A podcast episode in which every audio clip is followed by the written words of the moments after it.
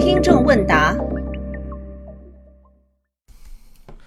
这个我实在没想到，上期播出的有关加州湾小偷鼠海豚灭绝的节目啊，引起了那么激烈的讨论和辩论，这打乱了我原计划的答复听众节目。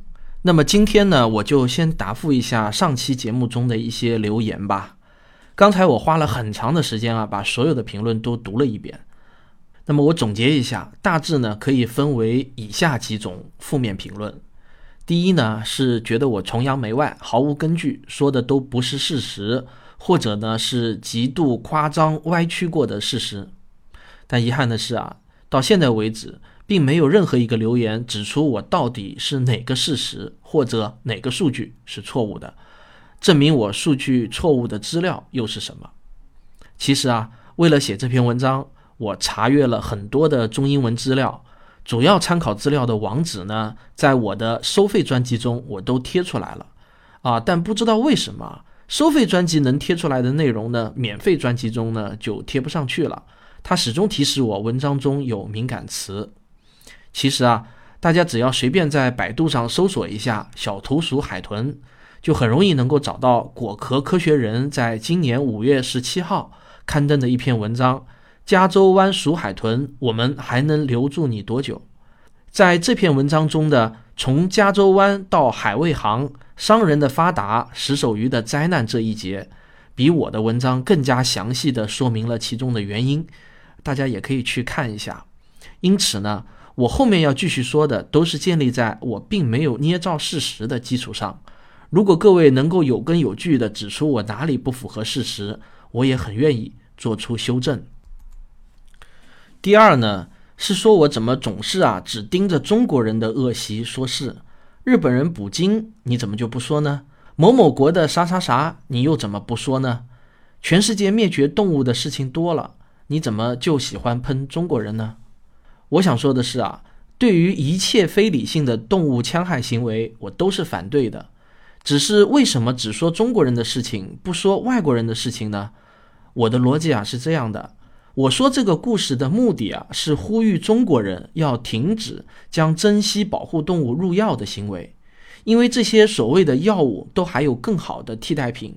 如果确实只有黄唇鱼鳔能救得了某人的命，我相信啊，也没有人会反对的。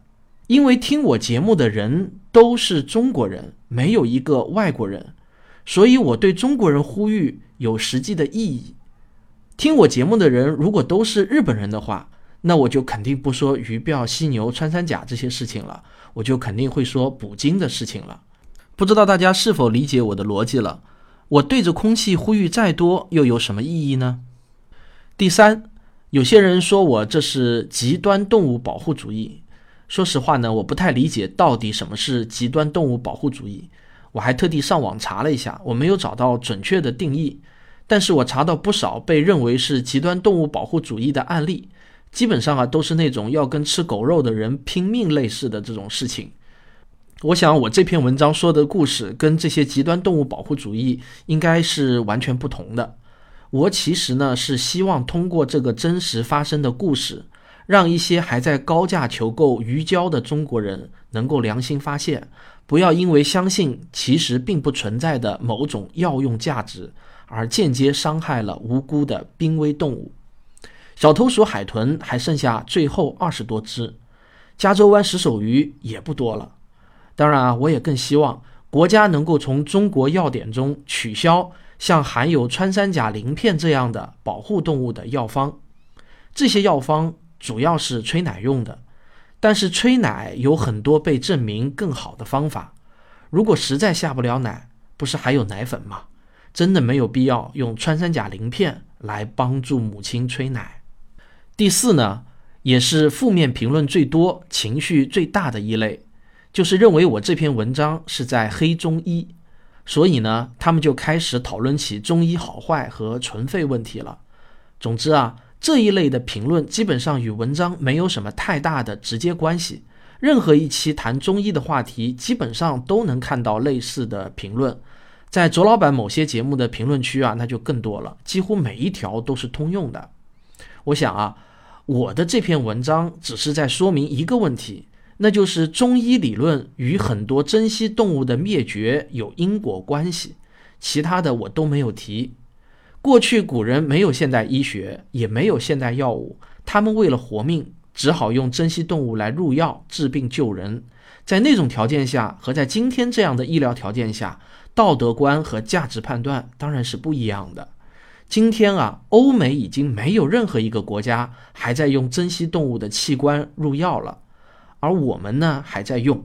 在这一点上，我觉得我们是可以学习一下西方人的，不但不丢脸，只会让我们出国以后更有面子。以上呢就是今天的答复听众。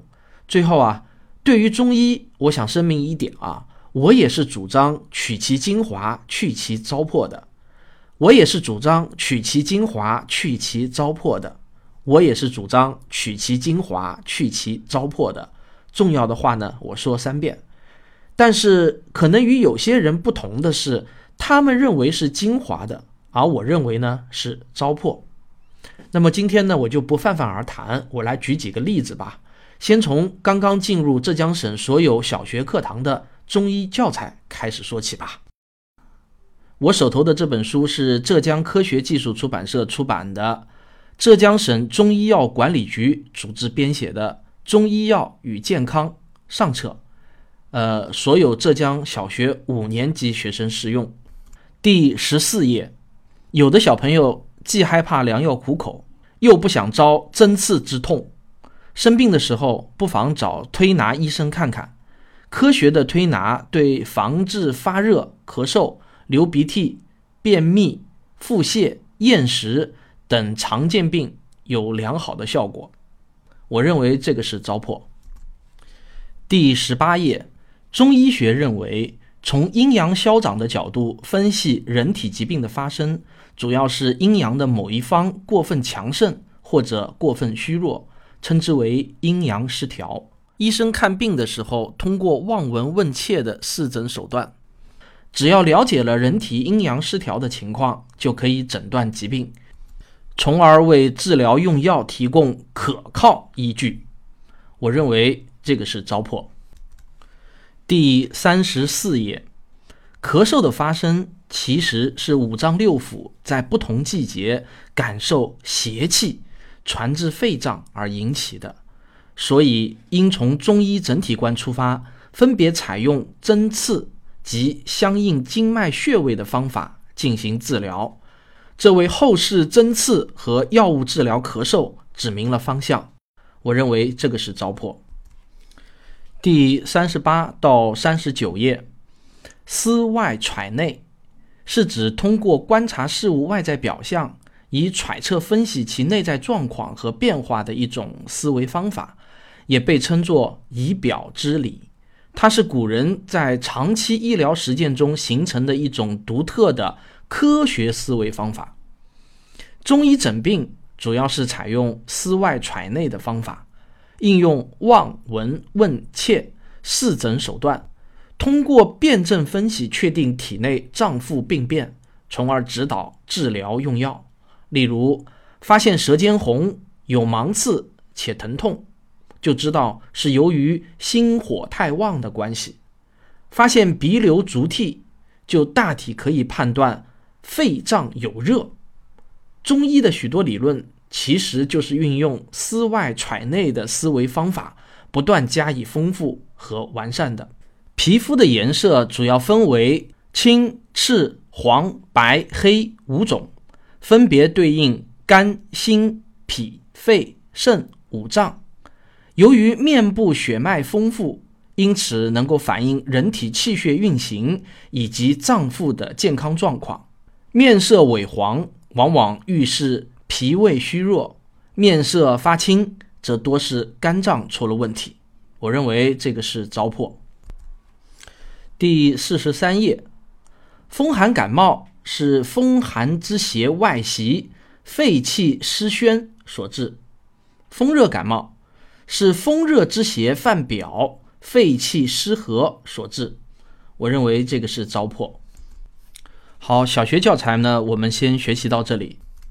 接下去呢，我们来学习由人民卫生出版社出版的《中医学》第八版这个也是全国高等学校的教材。我想，既然都是高等学校的教材了，那也一定是已经呃去其糟粕过的剩下的精华了。我们一起来学习一下中医中经常谈到的气。我下面念的是教材中的原文，一个字都不删减的啊。气是中国古代哲学的最高范畴，泛指任何现象，包括物质现象和精神现象。气既有物质性，又有精神性。是物质与精神的混沌和统一。元气论中的气，是指构成自然界万物的十分活跃的微细物质。气是一种细微的物质，是构成世界万物的本源。元气是产生和构成世界万物的原始物质。中医学认为，人体之元气发源于肾。括号包括命门，包括元阴之气和元阳之气。元气乃先天之精所化身，赖后天摄入之营养不断滋生，藏于脐下、丹田，借三焦通路腹部全身，推动脏腑等一切组织器官的活动，是人体生命动力的源泉。精气也称之为精。精气是肉眼无法看到的极精极微的精粹物质。管子将精气与精并称，认为精气是世界的本源。接下去跳过一小段啊。元气认为，气是天地万物之本源，在天体自然演变初期，整个宇宙弥漫着混混沌沌的。性状不定的烟云样无形物质气，在气的作用下出现了天地，并化生万物，因而认为气是构成万物的本源。气既不是虚幻的，也不是超感觉的，它以弥散无形的存在形式和聚合有形的存在形式被人们所感知。所谓无形，即气的弥散状态。指不占有固定空间、不具备稳定形态的存在形式，它松散、弥漫、活跃、多变，广布于无垠的宇宙空间。虚空中充满这种无形之气，这是气的最基本存在形式，故有“太虚无形，气之本体”之说。这也是物质永恒的基本的客观的存在形式之一。所谓有形。即气的聚合状态，指气以聚合的方式形成各种占有相对固定空间、具备并保持相对稳定形质特点的物体。物体出现的同时，气也存在其中。如果这些是精华的话，那么我们的物理教材也要被改写。我又借了一本新世纪全国高等中医药院校规划教材《中医气功学》。第二版供中医针灸推拿专业用。血主要由营气和津液所组成，营气和津液都来源于脾胃化生的水谷精微，所以说脾胃是气血生化之源。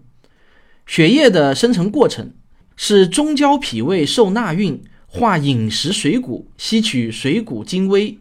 其中包含化为营气的精砖物质和有用的精液，再经脾气的升清上输于心肺，与肺吸入之清气相结合，灌注于脉，在心气的作用下变化而成为红色血液。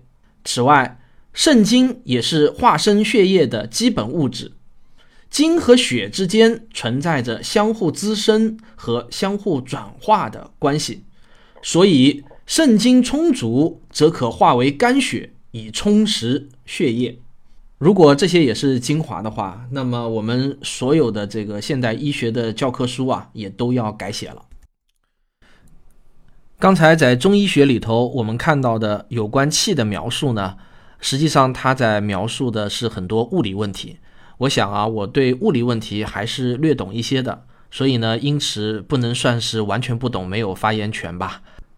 而且那些话题呢，也基本上没有谈到怎么用药、怎么治病救人，只不过是一些最基本的概念和定义问题。我想呢，这个并不难学，对吧？即便是以前不懂，现在学过，也总该是懂了吧。后面念的中医气功学呢，里头我念的那一部分呢，只不过是关于血液和津液的最基础的知识，这个也是以前不懂，学过以后总该是懂了嘛。但是中医气功学里面对血液和津液的这个说法呢，和最最基础的这个现代医学对血液和津液的这个理解呢，是千差万别，可以说是完全不同的。那么这样来说的话嘛，总有一个是对的，一个是错的，对吧？不可能两者都对，因为两个说法完全不同嘛。那么大家觉得哪个是糟粕呢？好，因为时间关系，我们今天就学习到这里。以后有机会呢，我们一起再继续来学习中医学。在追寻真相的过程中，民族感情啊，最好先放在一边。好，感谢大家的收听，我们下期再见。